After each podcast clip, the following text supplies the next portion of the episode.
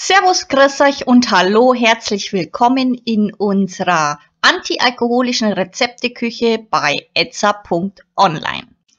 Heute mit einem Gurken-Minztrink. Die Zutaten reichen für zwei Personen und euer Zeitaufwand beträgt nur circa fünf Minuten. Ihr benötigt einen großen Krug mit Wasser, eine halbe Salatgurke und Minzblätter. Kommen wir zur Zubereitung.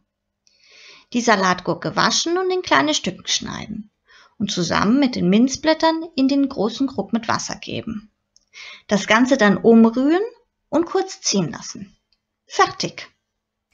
Für Anregungen und Fragen stehen wir euch gerne unter idee.etza.online zur Verfügung, wünschen euch viel Spaß bei der Zubereitung und guten Appetit.